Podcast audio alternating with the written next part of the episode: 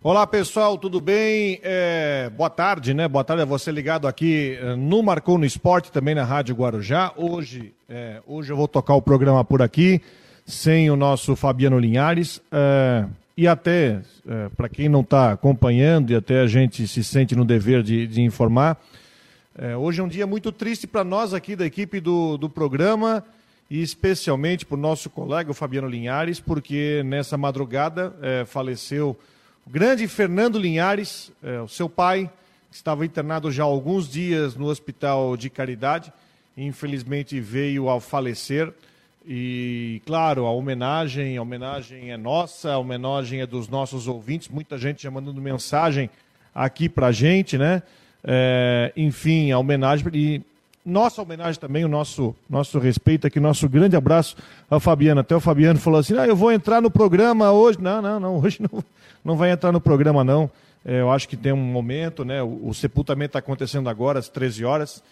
O Fernando Linhares, que morreu nessa madrugada aos 87 anos de idade, mais de 50 anos dedicados ao jornalismo esportivo, fez história aqui na Rádio Guarujá, também na Rádio Diário da Manhã, na Rádio Jornal A Verdade, na Rádio Nereu Ramos de Blumenau, apresentador esportivo que foi pioneiro na TV Cultura, é, também trabalhou em jornal, em revista, era formado em Direito na Universidade Federal de Santa Catarina, enfim, e que faleceu no Hospital de Caridade, deixando a, a viúva, Dona Maria de Lourdes, também seis filhos, dez netos, um bisneto, três genros e duas noras. Então esse programa hoje é uma, uma, é uma homenagem, é de um respeito e, é claro, dedicado aí ao seu Fernando Linhares, que infelizmente faleceu nesta madrugada. Vamos lá, gente. Hoje eu estou acompanhado aqui do nosso Mário Medalha, que está com a gente, que conviveu muito tempo com o Fernando, para gente trocar uma ideia, também com o Matheus Deichmann. Daqui a pouco também chega o Jean Romero aqui no nosso debate. Mário, é, obrigado por participar com a gente do debate hoje e eu gostaria, até porque você teve um convívio mais próximo com o Fernando Linhares, também que você pudesse falar, é, você pudesse falar nessa nossa abertura do programa um pouco sobre o Fernando nesse dia triste para todos nós. Um abraço, boa tarde, Mário. Boa tarde, Rodrigo, Matheus. É realmente um dia muito triste. o Fernando, além de, além de um excelente radialista, jornalista, ele era uma pessoa muito querida no meio. Prova disso foi, eu, eu senti hoje lá no cemitério Jardim da Paz, por ocasião do velório, muitos profissionais de imprensa, de rádio, amigos, é, conhecidos, autoridades. Foi até difícil para eu conseguir entrar lá no, no, local do velório, no cemitério Jardim da Paz. Tantas eram as pessoas que estavam lá para homenagear a, a, ao Fernando, a família e o, e o nosso querido Fabiano. É, eu, eu, tenho convivência, tive convivência com o Fernando desde o começo dos anos 70, quando eu cheguei em Florianópolis, e depois, eh, lá pelo final dessa década, até meados dos anos 80, eu fui correspondente da revista Placar, em Santa Catarina, graças a, ao Fernando, né, que me nomeou, me indicou como seu sucessor na revista, naquela época em que a revista Placar era semanal eh, e dava muito espaço para o futebol e o esporte, geral, de todo o país não só do eixo Rio-São Paulo. Então, eu, eu tive a felicidade de, trabalhar nessa época na revista, graças ao Fernando, e, e publicar muitas matérias do futebol catarinense. Inventei muito craque cá entre nós. E, e, enfim, foi um período muito feliz. E eu convivi depois com o Fernando também profissionalmente na TV Cultura, quando ela estava ah, eh, sob jurisdição da Universidade Federal de Santa Catarina, e também foi um, foi um período muito legal, muito bom. Enfim, o Fernando vai deixar muita saudade, porque era uma pessoa muito agradável de conviver, ele era um cara, estava sempre alegre, sempre tinha alguma coisa engraçada para falar para a gente, além de ser um profissional muito dedicado, né? ele gostava muito do que fazia, é, terminou, na verdade, sua carreira no rádio como narrador. Era um sonho dele narrar futebol, ele era, sempre foi comentarista, enfim. Foi uma tristeza esse adeus hoje ao queridíssimo Fernando Linhares e ao Fabiano, né, nosso amigo também. Enquanto o Mário fala, falava sobre o, sobre o Fernando, eu coloquei aqui, estou colocando aqui muitos comentários que estão chegando, né? Dos nossos ouvintes e internautas, quem está acompanhando o programa pela Rádio Guarujá. Eu não tenho o WhatsApp da, do Marcou no Esporte aqui, tá, gente? Então eu não consigo ler as mensagens, porque o WhatsApp está em Florianópolis com o Fabiano, mas eu estou registrando aqui as mensagens que estão sendo enviadas através do, uh, do Facebook, do YouTube, que chegam aqui pelo nosso sistema são muitas, muitas, muitas mensagens. É, um depoimento. Eu conheci o Fernando Linhares pessoalmente em 2005, numa situação bastante diferente, porque o meu avô, meu avô chamado, chamado Wilson Santos, foi jornalista há muito tempo também, fundador do jornal Município aqui em Brusque, é, trabalhou em rádio e tudo mais. O meu avô faleceu em 2005 e ele tinha sido nomeado para receber a comenda do mérito da Acaerte.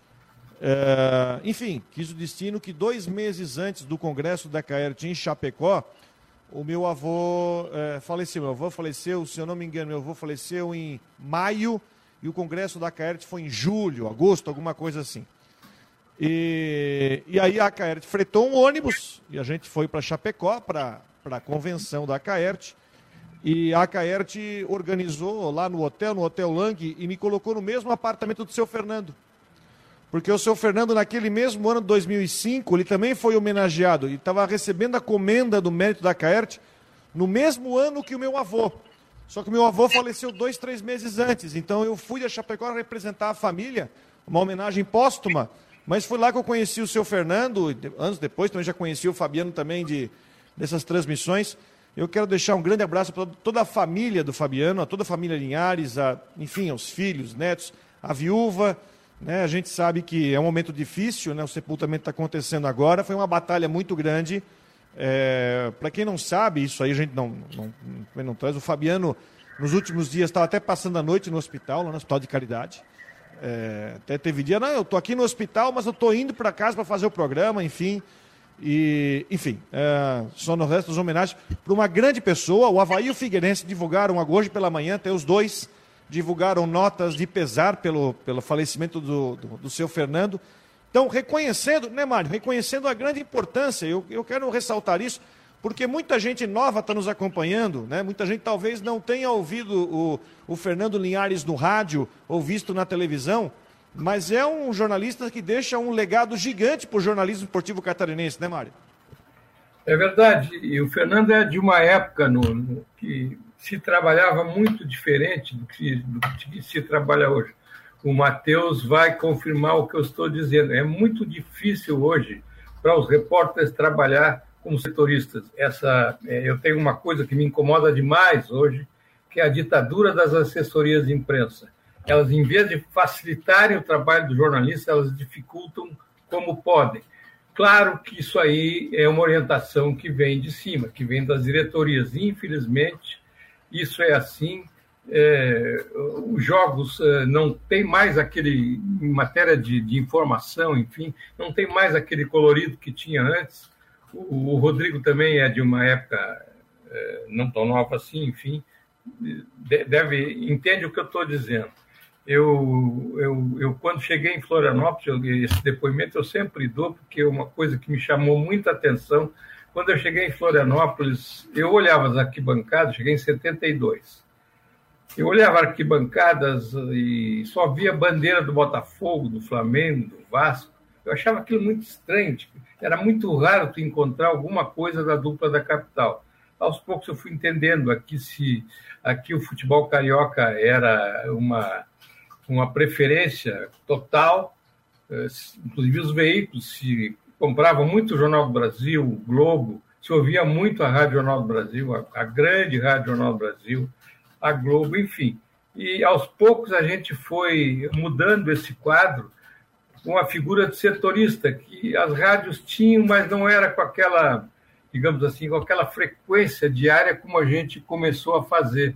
Até foi, no começo, foi um pouco assim, complicado para o pessoal entender, para os entenderem, porque a gente, a gente tinha treino de manhã, tinha repórter, de tarde tinha repórter, reunião tinha repórter, enfim. E o Fernando, e o Fernando é dessa época, o Fernando é, viveu muito isso, e, e ele, ele é, gostava muito, é assim, é, o Fernando gostava muito do que fazia, era um profissional dedicado, era um profissional que, que era gostoso trabalhar com ele, quando ele estava junto, como eu falei antes, ele era um cara muito espirituoso e, acima de tudo, um cara muito afetivo. Ele, ele era um cara efetivo, educado, enfim. É uma tristeza a gente viver essa, essa, essa realidade hoje. Muito bem, o Matheus Deichmann também está com a gente, setorista do Figueirense, da Rádio Guarujá. Matheus, boa tarde.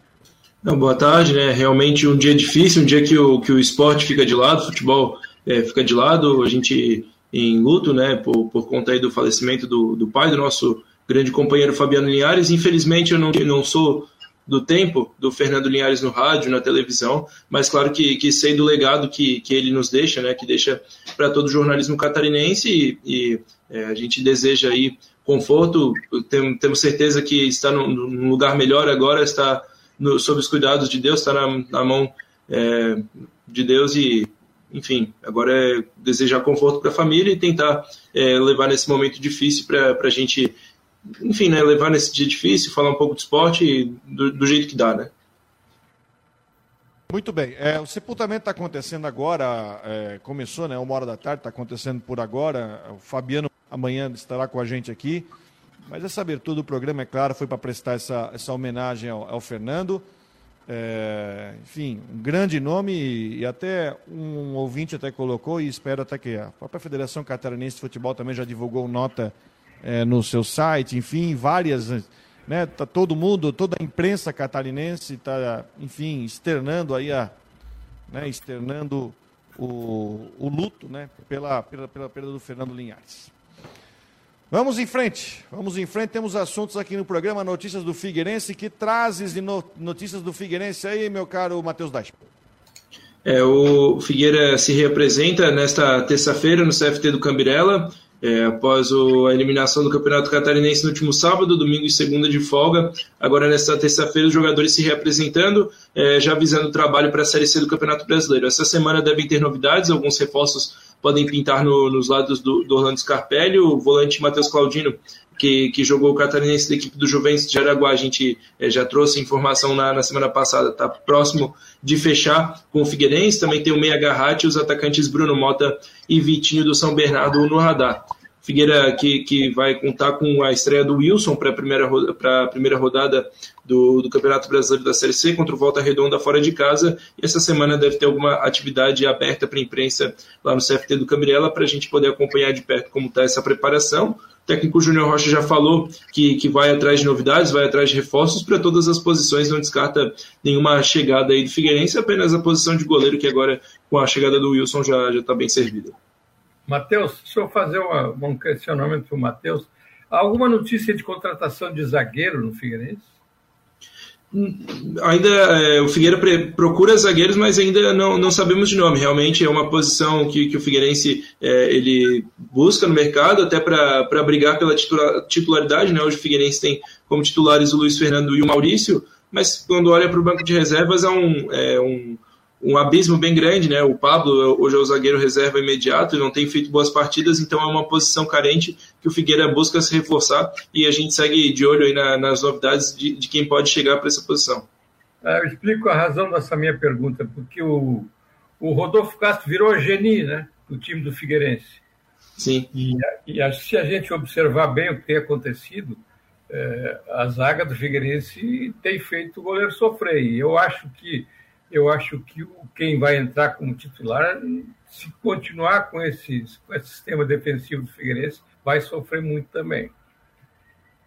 É. Gostei do, gostei do Geni. o Geninho foi, foi perseguido aí uma, uma, época, né? Além do que deveria. Toca a pedra na Geni.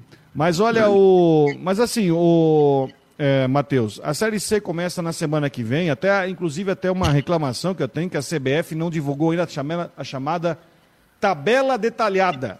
É. Né? A tabela detalhada que, para quem não sabe, é aquele, é, joga sábado, joga domingo, joga segunda-feira, joga sexta, enfim, a tabela detalhada não divulgou e falta uma semana. Ah, você acredita que há expectativa que o Figueirense estreie na Série C com alguma novidade? Ou imagina-se que vai ser esse time mesmo, é o time que terminou o catarinense aí para estrear no brasileiro? Não, é, ele estreia na. Lembrando né, que a Série C são, são jogos sempre no, nos finais de semana, então estreia no dia 9 ou 10 de março, contra o, aliás, 9 ou 10 de abril, contra a equipe do Volta Redonda fora de casa. O Wilson, como eu citei, ele já é uma novidade, né? Do catarinense para cá, ele não, não jogou a reta final do Campeonato Catarinense, só regularizado para a Série C, e devem, devem pintar novidades sim até no time titular. É, algumas posições carentes, por exemplo, o atacante pelo lado, Figueira deve é, já começar a Série C com um nome novo, porque é uma posição jogada aí bem carente, inclusive tá o John Clay, que é, que é um meia, está jogando improvisado na posição, o centroavante também é, pode pintar, e algumas dispensas, né? A gente lembra do volante João Vitor, que mal jogou, é, jogou metade de um segundo tempo, já, já foi embora, foi liberado. É, o, o, atacante Luiz Gustavo é um que termina o contrato no final do Catarinense, ele pode, pode estar saindo. O atacante Gustavo Índio, que não fez um bom campeonato, também é um, um nome que, que pode estar indo embora. Enfim, é uma lista de dispensas deve pintar também para essa até para dar uma reforçada na folha, né, para enfim é, diminuir um pouco a folha salarial e, e ajudar na, na, busca de novos reforços. É porque, né, Mário? A impressão deixada pelo Figueirense, tá certo? O Figueirense ganhou os dois clássicos, o Figueirense classificou contra o Ercílio, mas contra o Camboriú e pro, o próprio Júnior Rocha, depois do jogo, né? Ele desabafou, foi um tom de desabafo, clamando porque o time precisa e reforçar bastante para a Série C, né, Mário? É, eu acho, inclusive, que os clássicos enganaram, viu, o Figueirense. O Figueirense ganhou com goleada, é, ganhou um na Copa Santa Catarina e o outro no, no campeonato, e eu acho que serviram para enganar um pouco, viu, para dar uma, uma, digamos assim, uma perspectiva otimista demais do torcedor do Figueirense. A realidade, na verdade, foi outra, né? Tanto é que o Figueirense acabou eliminado, e nós ficamos sem nenhum clube, nenhum clube dos chamados grandes na final do campeonato. Tá, e tem o Brusque, né, que já está entrando nessa, está entrando nessa, digamos assim, com essa, com essa, esse, nessa categoria dos grandes, né? Mas o, o Figueirense, no meu entendimento, gente, precisa de no mínimo, no mínimo, seis reforços para serem titulares, não para formação de grupo porque a Série C, ao, ao contrário do que, do que se pensava, o torcedor mais otimista pensava, e a prova disso é, foi aconteceu no ano passado, não é fácil, não. Vai ser muito difícil o Figueirense chegar de novo, subir para a Série B.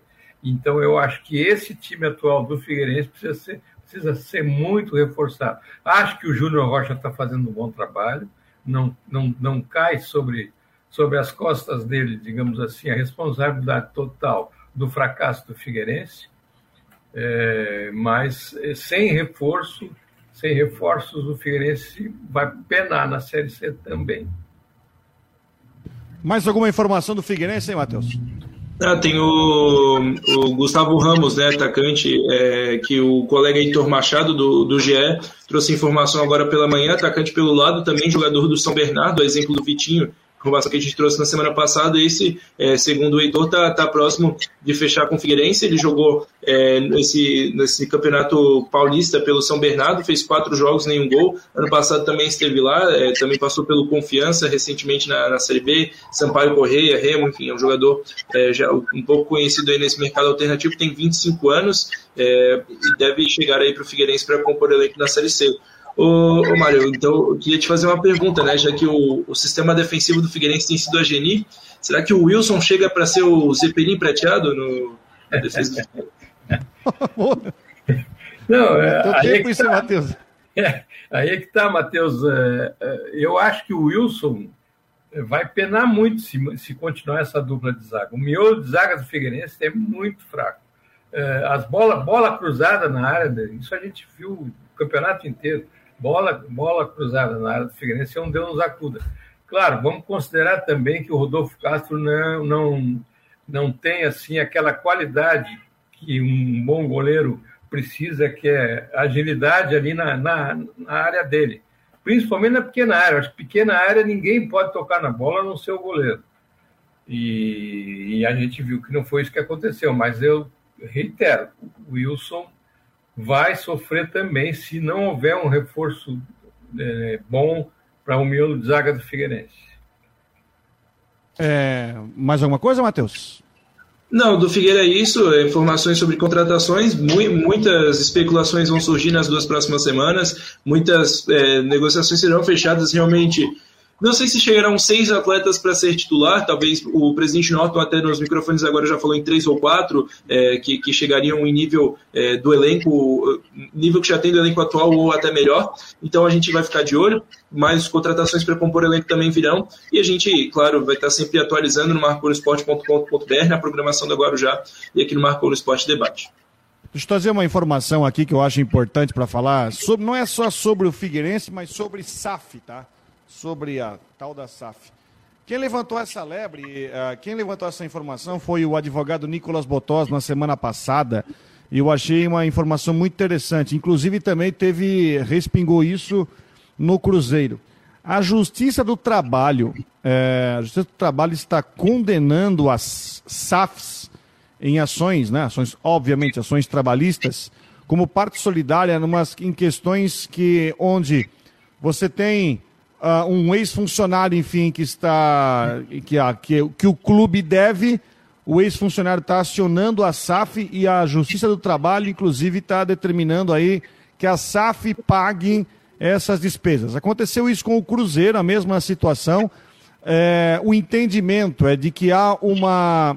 É, a questão da SAF deixa um entendimento dúbio e justiça, juízes do trabalho estão entendendo de que a SAF deve pagar qualquer tipo de dívida referente ao que foi deixado pelo clube, quando há uma questão de uma divisão que tem que acontecer, né? É, uma parte do faturamento tem que ser usado para pagamento de dívidas. Isso vai subir para o STJ ainda. Ah, quem é da área acha que há uma falha na lei da SAF que pode, de certa forma, melar até alguns interesses em investidores de aderirem às sociedades anônimas do futebol, justamente por esse entendimento que a Justiça do Trabalho tem feito de caso o, a pessoa entre contra o clube e depois resolva acionar a SAF, a SAF está sendo responsabilizada a pagar uma dívida trabalhista referente ao clube. Isso a gente vai desenvolver esse assunto mais à frente, mas foi um assunto muito interessante que foi levantado na semana passada, porque o Figueirense foi condenado. Não sei qual foi o caso, mas apareceu uma condenação contra a SAF como sendo parte solidária no que diz respeito a uma dívida do clube. A gente vai continuar acompanhando sobre isso. Vamos Rodrigo, lá, Ronaldo... Pois não. É, até porque a gente ainda não, não, não sabe direito né, quais são as consequências da, da, de, da SAF no clube. Porque a dívida, evidentemente, não pode simplesmente desaparecer. Alguém vai ter que pagar eu acho que, é o, que já está acontecendo no Cruzeiro, né? Que o Ronaldo ficou meio com. Parece que o Ronaldo ficou meio com o pé atrás. Enfim, é, é uma coisa nova que o Botafogo já está entrando, eu não me lembro qual é o outro o grande clube, mas enfim. O Vasco. Vasco. Vasco. Isso. Então eu acho que isso aí vai, vai dar muita, vai dar muito pano para manga. Vai, vai dar pano para manga sim. E essa questão do Cruzeiro está sendo muito avaliada justamente pelo. Porque depois se descobriu num vazamento do conselho que o contrato que o Rio Ronaldo propôs não é bem o que estava se falando na questão de aportes.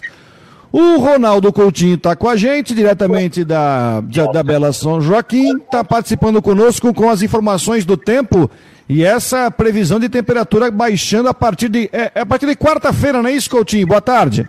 Boa tarde. Um abraço lá, o Fabiano.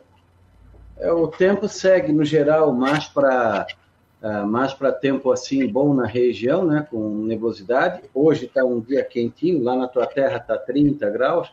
Aí em Floripa, deixa eu ver como é que está em Floripa, está com oh, 28, 27, 28 graus. Ali na região de Águas Mornas já chegou a quase 31 ali em Criciúma também está em, tá em torno de 30, e aqui na Climaterra está 24 graus. Tá o último dia quentinho assim por inteiro no estado. Amanhã a frente fria começa a chegar, traz chuva para vocês, provavelmente final da manhã, decorrer da tarde, entre o vento sul, deve atrapalhar o pessoal da, da pesca e cai bem a temperatura na região. Começa com calor, termina com queda na temperatura no final do dia à noite. E do jogo, temp... Como? Na hora do jogo. Amanhã tem o primeiro jogo da final do Catarinense lá em Balneário Camboriú. Vai ser a que horas? Às oito e meia. É, provavelmente com chuva, que a frente fria vai estar passando uh, entre a, depois do meio-dia aí pela região de Camboriú, vai estar esfriando também, vento sul. Então o pessoal que vai fazer cobertura aí é bom já ir com uma capa e um, uma manga comprida. A temperatura começa a cair, tem chuva, alguma trovada e queda na temperatura. Na quinta já melhora, se não amanhecer bom, rapidamente melhora e teremos queda na temperatura. É uma quinta-feira fria para a época do ano, sexta e fim de semana também vai continuar frio. Eu acho que na quinta vocês podem ter aí de 12 a 15 graus, na sexta-feira de 10 a 13 uh, temperaturas baixas, né? Aqui na Serra pode ter a primeira negativa. E essa massa de ar frio, ela é tão grande que ela deve chegar lá no sul do Amazonas, até, o, até quinta ou sexta-feira. E ela é prolongada? Dá para ter uma ideia de quantos dias essa onda vai, vai durar, ou, ou Coutinho? Ó, temperaturas abaixo do normal começa ali na sexta, na quinta, sexta, fim de semana. Eu acho que até terça ou quarta da semana que vem vai estar mais frio que o normal. Beleza, então. Informações do tempo, Coutinho, para.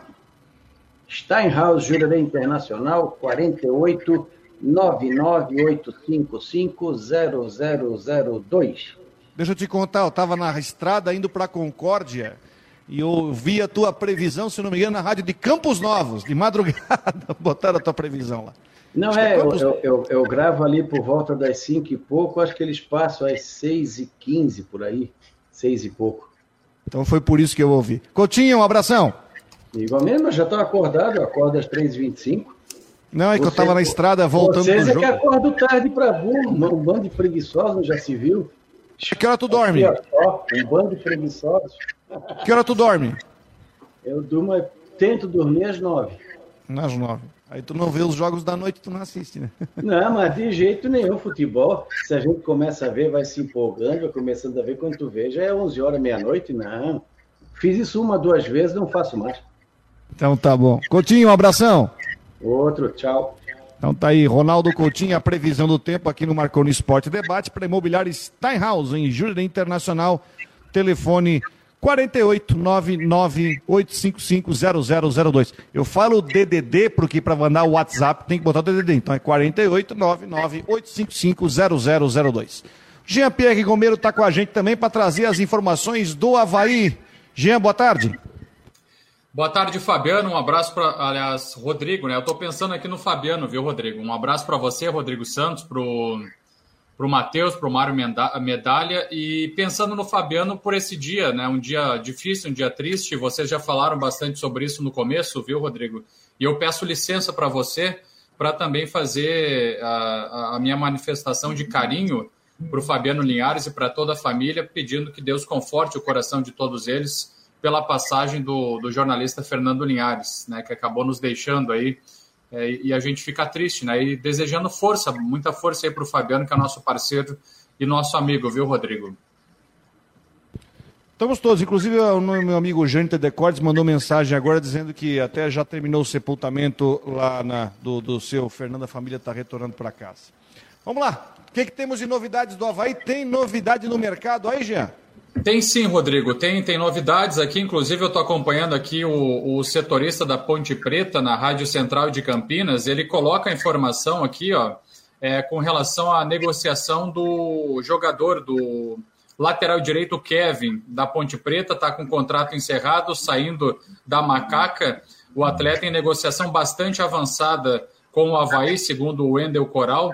E também o, o atleta ele que foi emprestado também pela Tombense, ele é o clube que pertence, né, o passe, que detém o passe do jogador, a Tombense, e ele deve, então, realmente ficar até a Série A do Campeonato Brasileiro. É uma projeção que se faz, segundo a apuração do setorista da, da Ponte Preta. Então, é mais um atleta que está no radar do Havaí e que pode ser anunciado. E tem todo sentido, Rodrigo, porque é exatamente nessa posição que o Havaí tem prioridade. Como a gente já adiantou há bastante tempo, zagueiro, lateral direito, meio ofensivo e dois atacantes pelas pontas. essas são as prioridades absolutas do Havaí. E tem mais também, viu, Rodrigo? Acompanhando a manifestação do, do, do presidente do presidente Júlio, que falou também para outra emissora, é, com relação aí a possíveis contratações, possíveis, enfim, é, jogadores que devem chegar. Eu, eu busquei, eu fiz uma apuração junto ao Ercílio Luz com relação ao Tito.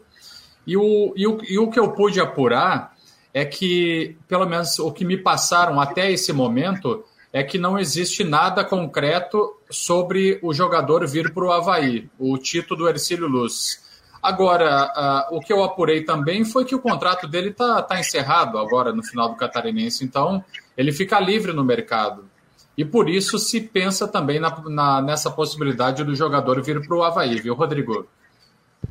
Sinceramente, se você tem o Quirino, nós estávamos comentando ontem aqui no nosso grupo, né, o, o, o Mário, se o, o Quirino e o Tito são jogadores similares. É, não, não sei se o Tito, o atacante, que aliás é irmão do Rony Meia, que passou pelo Figueirense em 2012, que joga pelo Camboriú, o Tito. Se o Tito vem para resolver. O Kevin, que o, que o Jean está informando, o Kevin, ele inclusive fez base no Havaí. Ele jogou no Sub-17 do Havaí, aí desde então ele pertence a Tom Bense, Tom Bense leia-se Eduardo Duran, passou pelo Cruzeiro e, e agora estava na Ponte Preta. Mas é assim como o Figueirense, né, Mário? A necessidade de se trazer praticamente um time novo, né? É, e a, e a condição que o Havaí vai enfrentar ainda é bem diferente da do Figueirense. O Havaí vai encarar uma Série A que está aí às portas, né? E esse time que o Havaí tem hoje não segura uma Série A, com toda certeza, digo isso é, com convicção, porque, primeiro, que é um time envelhecido, né? E, e, e, segundo, que tem carências muito grandes em, todas, em todos os setores, na zaga, no meio de campo, no ataque, a gente, é, nesse campeonato, viu que tem alguns jogadores é, que não tem mais condição de, de, vestir a camisa do Havaí. Isso foi, foi comprovado no, no, no Catarinense. E se não conseguiram sair bem no Catarinense, muito menos numa disputa de Série A. Acho que a situação do Havaí também é muito difícil, muito complicada, porque falta pouco tempo para começar a Série A e a gente não vê muitas alterações. Até eu quero colocar para o Jean, se ele tem alguma, alguma informação, de uma reformulação no departamento de futebol, reformulação grande. Talvez até, talvez até um aproveitamento do Betão. Pois é, Mário, eh, professor, é exatamente isso, viu, Rodrigo? Para ampliar esse detalhe, eu conversei é, com, com várias pessoas ligadas ao Havaí. Sobre este assunto, uh, diretamente com o Betão, eu não, não tive a, a oportunidade de falar. A, acontece que nós conversamos com, com várias pessoas ligadas ao Havaí e que falaram abertamente também no microfone da Guarujá, como, por exemplo, o vice-presidente Bruno Comicholi. É, ele, ele falou conosco é, dessa questão do, do Betão poder fazer parte é, de algum cargo como gestor do Havaí.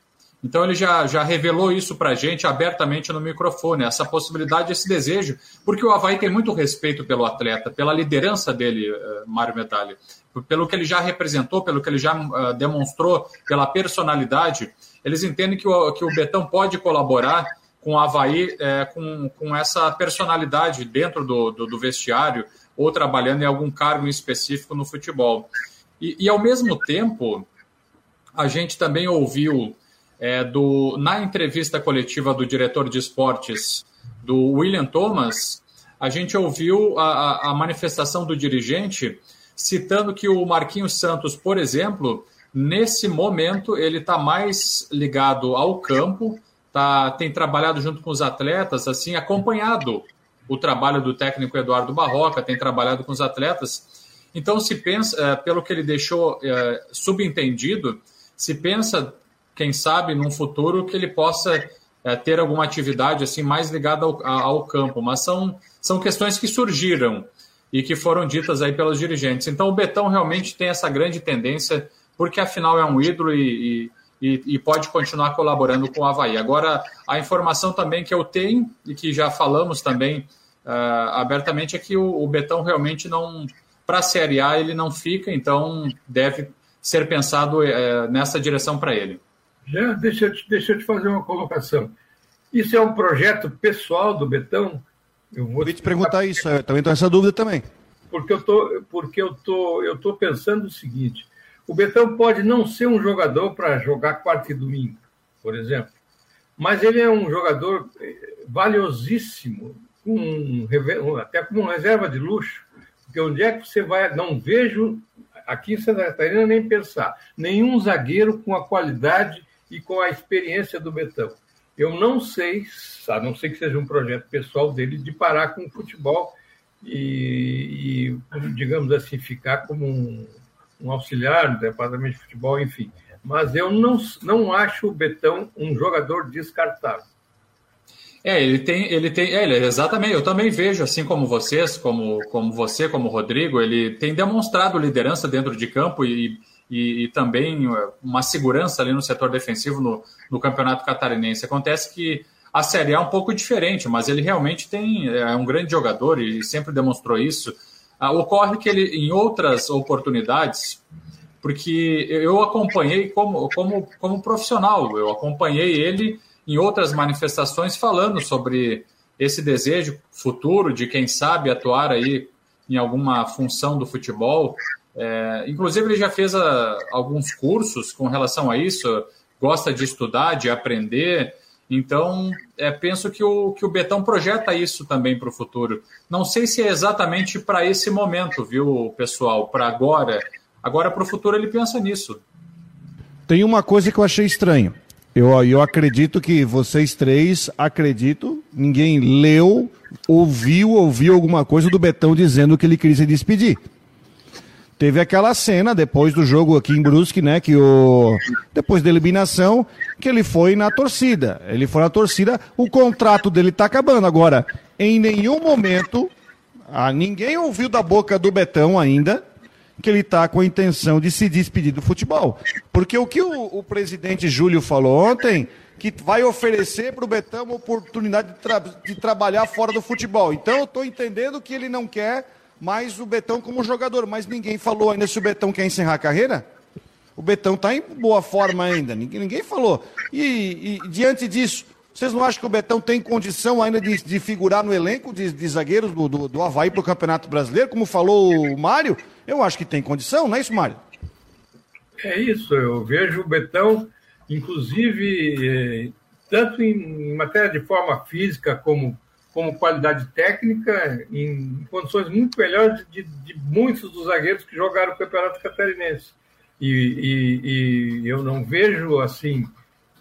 No elenco atual do Havaí, se o Havaí tivesse que começar a jogar amanhã a Série A, eu não vejo no elenco atual do Havaí um outro jogador para a posição. Muito bem, 1h39. Como é que está a preparação agora do Havaí, os treinamentos hoje? Até porque, vou voltar a falar, o Havaí não sabe nem quando estreia no Campeonato Brasileiro contra o América Mineiro, né? Porque não tem data, não tem horário, né? Como é que está sendo a rotina de treinamentos do Havaí agora, nessa semana, antes da, da estreia no Campeonato Brasileiro? Olha, Rodrigo, tem sido, os trabalhos têm sido realizados sempre no período da, da manhã com, com o técnico Eduardo Barroca, aprimorando esse trabalho com, com os jogadores sempre no período da manhã e à tarde. Alguns atletas ainda fazem alguns aprimoramentos mais específicos. Agora, o grupo de jogadores é, continua é, com, com é, trabalhos técnicos e aprimorando também bastante a parte física.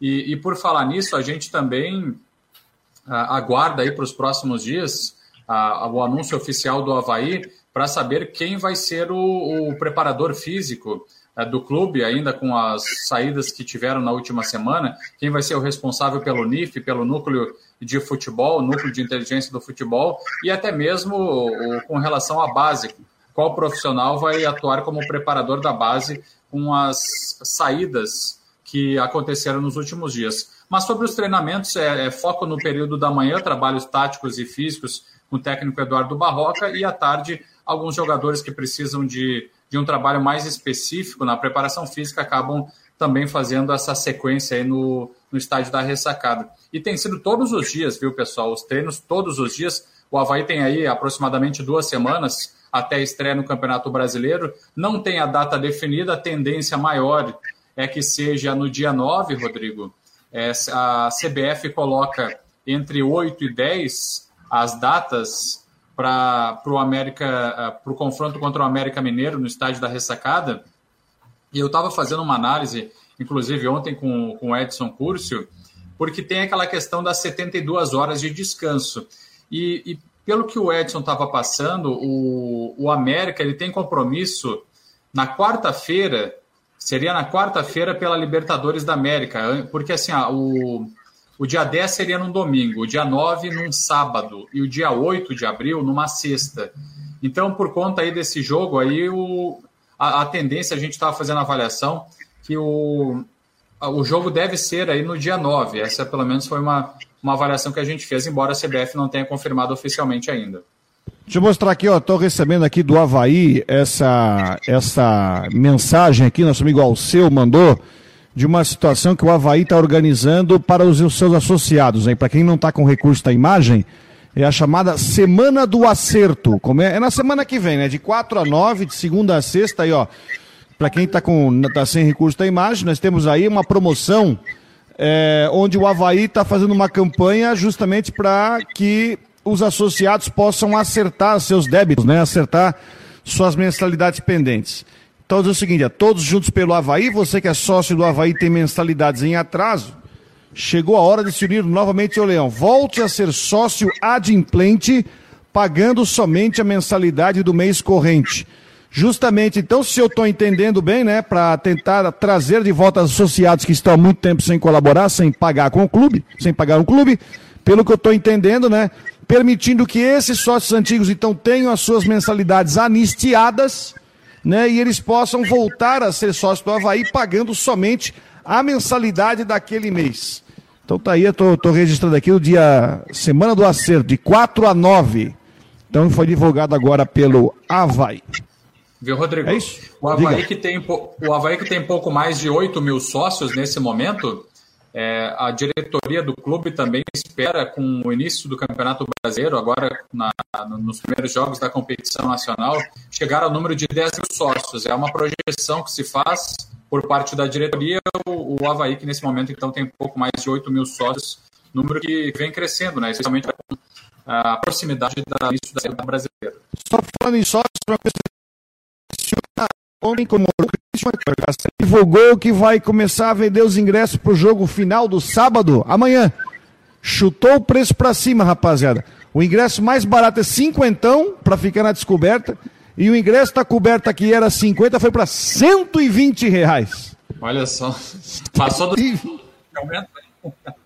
120. Eu vi muita gente reclamando no... da aglomeração do, do que estava super lotado no último, no último jogo, né? Inclusive, nosso amigo Sidney fez uma matéria sobre isso e tudo mais. Estava bastante repercussão até que o caso da mulher do Fernandinho lá. Aliás, a mulher do Fernandinho publicou um vídeo agora pedindo desculpa. Eu não estou entendendo mais esse caso do Fernandinho, sabe? Disse, disse, disse. Agora ela publicou um vídeo dizendo: Não, realmente o cara não tentou me agarrar. Pois é, Rodrigo. Olha só, veja só, vejam só como são as coisas. vou botar o vídeo assim, porque ó, eu tô com no, na outra máquina, mas não botaria aqui também o vídeo. É, pois é, Rodrigo. Olha só, tudo serve de lição para gente. E eu, eu vejo que, que o pedido de, de desculpas, pelo menos no meu entender, é válido. Eu, quando erro, sempre costumo pedir desculpas. Eu acho que, que ninguém está livre de errar. Eu até estava eh, te ouvindo ontem no debate e você estava falando que o, o advogado do, do rapaz é, citou exatamente isso, que ele estava indo se deslocando para pegar uma bebida e acabou dando um encontrão é, sem querer na, na, na, na, Qual é o nome dela mesmo, Rodrigo? Agora que me fugiu. Bruna. A Bruna, né? Então, isso acabou sendo argumentado pelo advogado do rapaz. Então, eu acho que se foi um mal entendido, é justo que haja esse pedido de desculpas e tudo fica muito esclarecido. Isso é bom para todo mundo.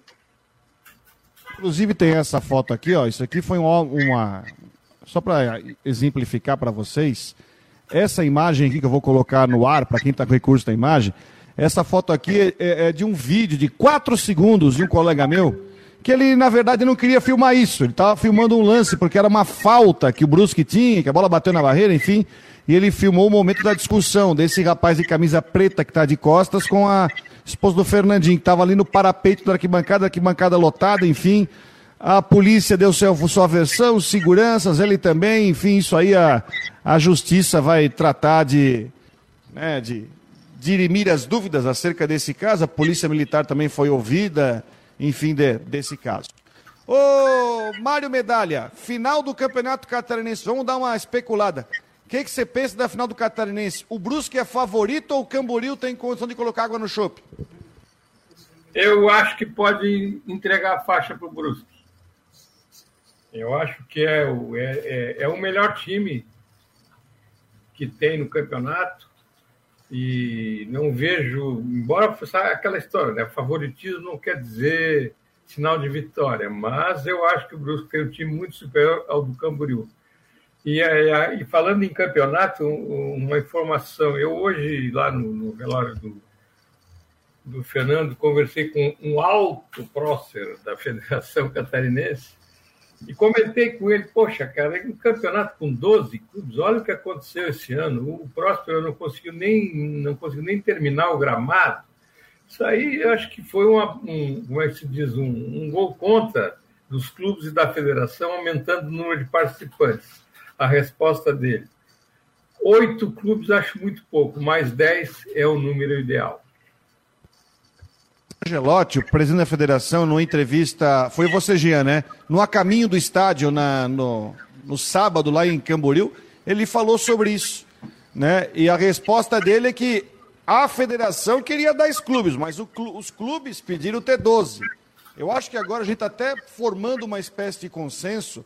Nós temos já dois anos seguidos de campeonato de 12 clubes. Não vou dizer consenso, tô, aí eu estou generalizando mas já está se observando, pelo menos eu já observei desde o ano passado, o Mário está observando, que realmente 12 clubes no negócio está.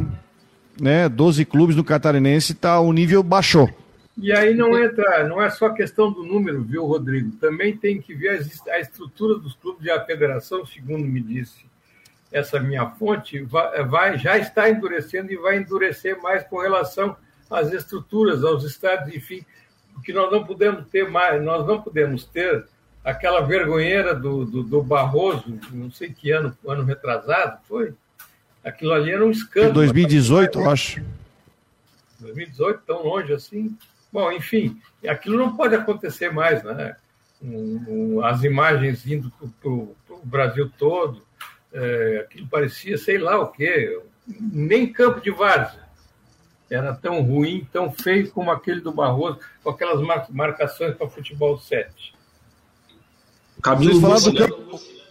Camilo Mussi, tá, tá lá na Rua Binete Barroso, em, em Itaja. Aliás, o, outra informação importante que o próprio Jean trouxe é, na entrevista com o Rubinho Angelotti, que muito se criticou aquele campo de Balneário Camboriú, que aliás, é, o Camboriú eliminou Marcílio Dias na fase anterior, e o presidente do Marcílio foi dizendo que tinha prova que o estádio não tinha laudo, enfim.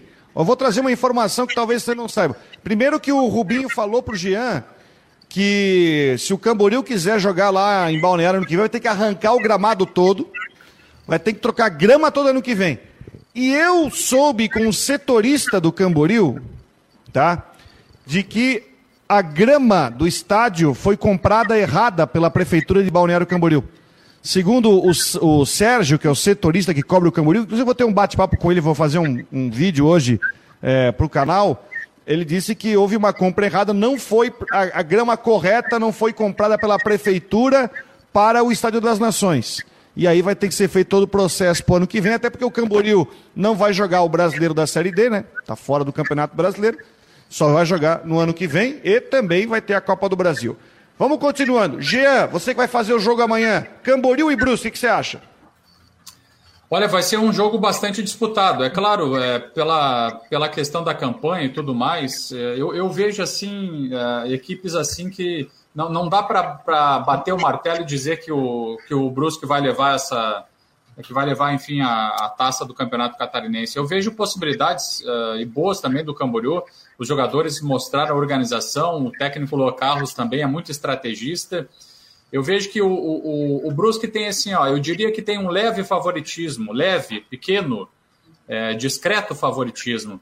Mas o Camboriú pode surpreender e não será surpresa.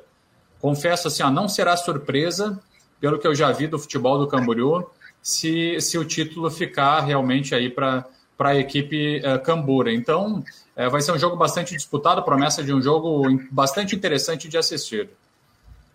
Matheus, você que estará no Augusto Bauer no jogo de volta, a transmissão da Guarujá. Qual é a sua opinião do, de Brusque Camboriú? Pois é, né? Um, joga, um, um, jogo interessante, alternativo. Se eu não me engano, já foi final de Série B do Catarinense, ou, ou recentemente era um, era um, confronto recorrente aí nessa, é, na, na, segunda divisão, e agora é uma final de primeira divisão dos clubes emergentes dos clubes que vem fazendo um grande trabalho, inclusive o Luan Carlos e o presidente o Renato Cruz estiveram ontem no Guarujá Debate, às 5 horas, estiveram presencialmente lá, a gente bateu muito papo com eles, em on e off também é, conversamos ali sobre, sobre o Camboriú, o projeto deles, é, que é continuar jogando no Estádio das Nações, a Prefeitura de Balneário prometendo muitas reformas por lá, vai, vai se tornar um, um grande estádio daqui a pouco tempo. O Brusque chega com favoritismo, um trabalho é, de do Vaguinho Dias, que ele saiu, voltou, mas o, o trabalho, é, quando teve com o Gersinho Testoni, ficou muito semelhante, então é muito homogêneo, e até a diretoria do Brusque, que já está há muito tempo, é, vai fazendo um grande trabalho, não atrasa salário, hoje é o clube que está é, uma melhor situação aí no futebol catarinense, com certeza,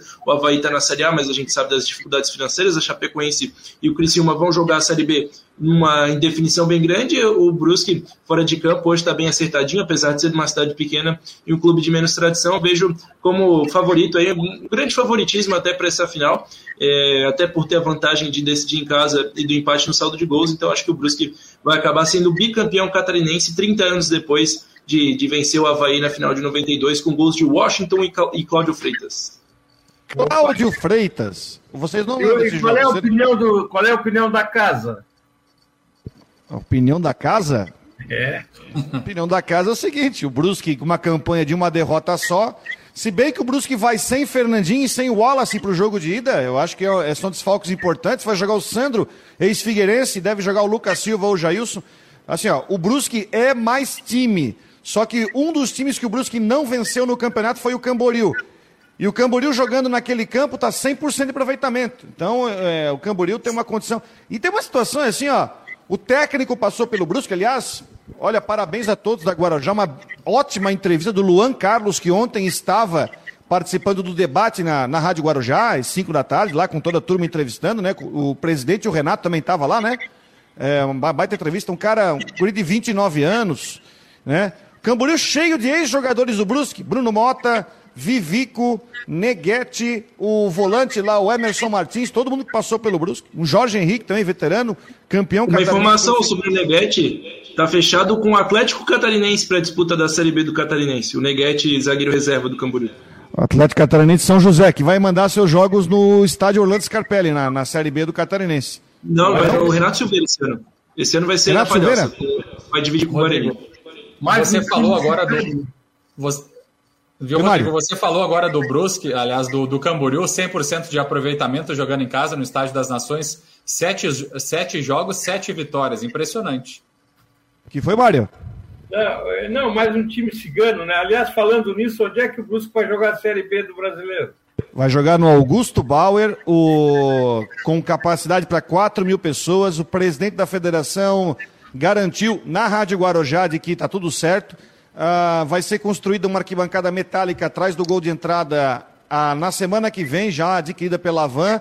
Reforço na iluminação, uma lista feita pela CBF para eh, liberação. E o Brusque vai jogar a partir da quarta rodada no Augusto Bauer, porque o time tem que pagar a punição de uma perda de mando de campo. Aliás, tem uma, tem uma informação. Até ontem, a, a, diretoria do Brusque trabalhava com a informação que o primeiro jogo da Série B semana que vem contra o Guarani seria no estádio Orlando Scarpelli. Mas hoje o diretor do Brusque me falou que esse jogo deve ser na Arena Joinville, que é o primeiro jogo. Depois o Brusque faz dois jogos fora e na quarta rodada contra o CSA vai jogar no Augusto Bauer. Porque é o seguinte, gente, pensa comigo. E até eu vou trazer um pensamento você exigir uma capacidade mínima de estádio, se cabe 4 mil, até o Rubinho falou, a federação tem prejuízo. O Brusque tem prejuízo, que só vai vender 4 mil.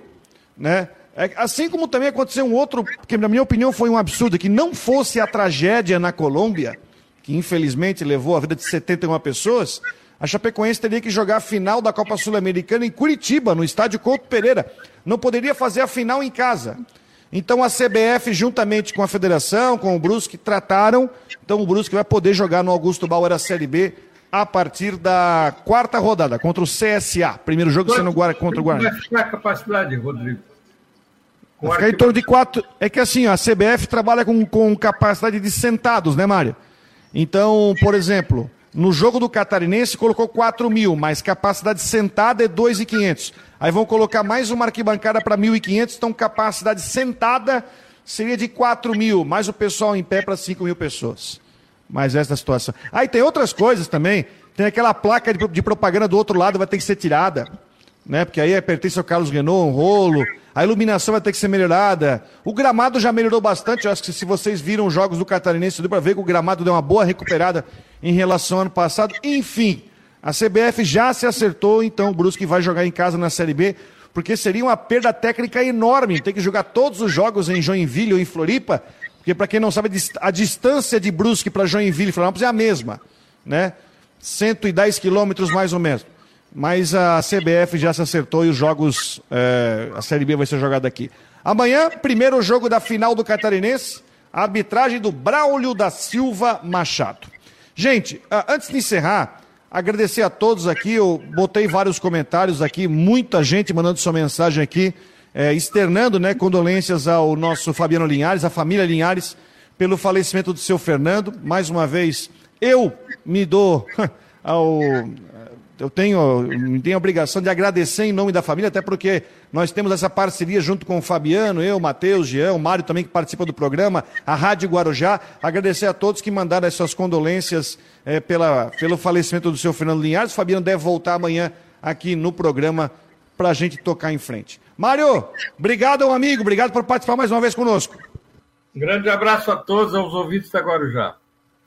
Jean Romero, um abraço. Valeu, Rodrigo. Um abraço a todo mundo e até mais. Você está no jogo do amanhã da final catarinense? Isso, amanhã sim. Amanhã a gente, eh, eu faço o, o confronto do Estádio das Nações e o Matheus faz o, o confronto do, da, da, finalíssima no Augusto Bauer. Fechou. Matheus, abraço. Abraço, obrigado. Até mais. Até... Vamos fazer uma boa tarde aí, como diria Mário Mota. Para o Orcitec, encerrando mais um Marcou no Esporte aqui no marconosport.com e na Rádio Guarujá Grande abraço a todos, boa tarde e amanhã nós estamos de volta. Tchau, gente.